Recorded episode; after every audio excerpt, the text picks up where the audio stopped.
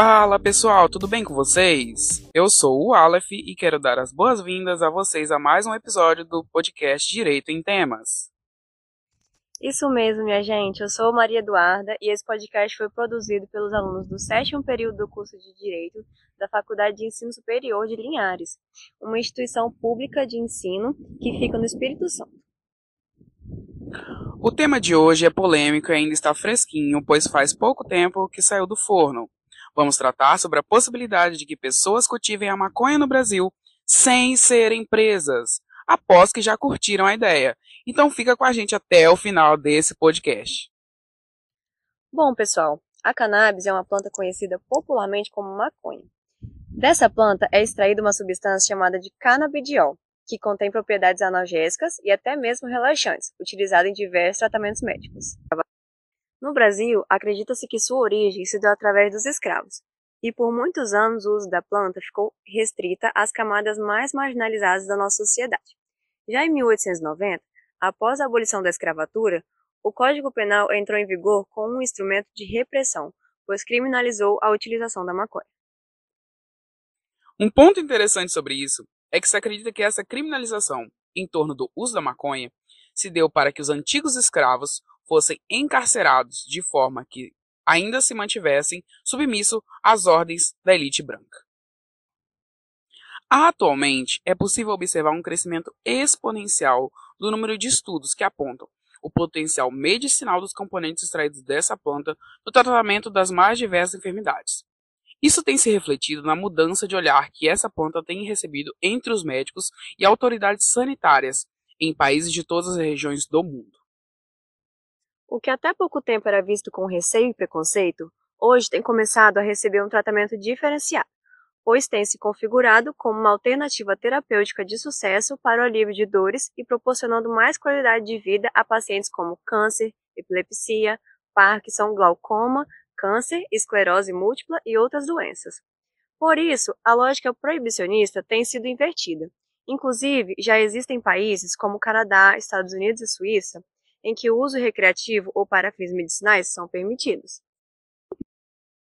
Talvez seja esse estigma histórico que faz com que assuntos relacionados ao uso da maconha ainda sejam um tabu, não é? Mesmo assim, alguns avanços podem ser verificados. Exemplo disso é a resolução número 156 da Diretoria Colegiada da Anvisa de 2017, que incluiu a cannabis no rol de plantas medicinais. Realmente, diante de todo o cenário histórico do Brasil, aparentemente essa resolução foi um avanço. Digo aparentemente, pois a ideia de uso da maconha para fins medicinais não é um tema pacífico e ainda é palco para inúmeros debates. Até porque, embora a diretoria colegiada da Anvisa, por meio da resolução número 66, tenha mudado a categoria da cannabis de droga nociva para o rol de plantas medicinais, ainda não existe legislação que autorize o plantio para a produção de remédios. Inclusive, para sanar essa lacuna, existe o projeto de lei número 399 na Câmara dos Deputados, que tramita desde 2015, que busca viabilizar a comercialização de medicamentos que contenham extratos, substratos ou parte da planta cannabis em sua composição. Mesmo com as resoluções da Anvisa permitindo a importação do óleo medicinal da maconha, muitas famílias esbarraram em barreiras como a grande burocracia e o alto valor do óleo e da sua importação. Devido a isso, muitos pacientes que não possuem condições financeiras de arcar com o tratamento usando o óleo medicinal da maconha acionam o judiciário com o objetivo de que seja assegurado a eles o direito à saúde, por meio do pedido de que o Estado arque com os valores da importação e do óleo da maconha. O Poder Judiciário tem julgado favorável em alguns pedidos, desde que a demanda esteja devidamente instruída com laudo médico, prescrevendo o uso medicinal da maconha. Mesmo com essas decisões favoráveis do Judiciário, a barreira da excessiva demora para a chegada do medicamento ao Brasil aflige os familiares e o próprio paciente, tendo em vista que, quando o assunto é saúde, qualquer demora no uso de um medicamento ou acesso a um tratamento pode influenciar para que haja um agravamento da condição de saúde do paciente. É nesse cenário de necessidade que algumas pessoas começam a acionar o poder judiciário por meio de um instrumento jurídico conhecido como salvo-conduto, também chamado de habeas corpus preventivo, com a finalidade de que a pessoa necessitada de utilizar a cannabis para fins de saúde possa cultivar e extrair o óleo da planta dentro de casa. O habeas corpus preventivo é uma ação constitucional, cabível quando existir uma séria ameaça de constrangimento ilegal ainda não concretizado. Sua aplicabilidade ao caso de pessoas que precisam fazer o uso medicinal da maconha se dá, pois, no Brasil, o uso da cannabis, ainda que para fins medicinais, é uma conduta que está intimamente associada ao risco eminente de cerceamento à liberdade de ir e vir, pois a Lei número 11.343 de 2006 traz repressão ao uso e circulação de drogas com fundamento na proteção à saúde pública, prevendo crimes como os de tráfico de drogas, porte de drogas para consumo pessoal e contrabando. No próprio judiciário, o entendimento sobre a possibilidade ou não do uso do habeas corpus preventivo, nesses casos, não é pacífico. Por algum tempo, o pensamento que prevalecia no Superior Tribunal de Justiça era no sentido de que não era a sua competência, mas da Anvisa, para as ações cujo objetivo fosse o cultivo da cannabis.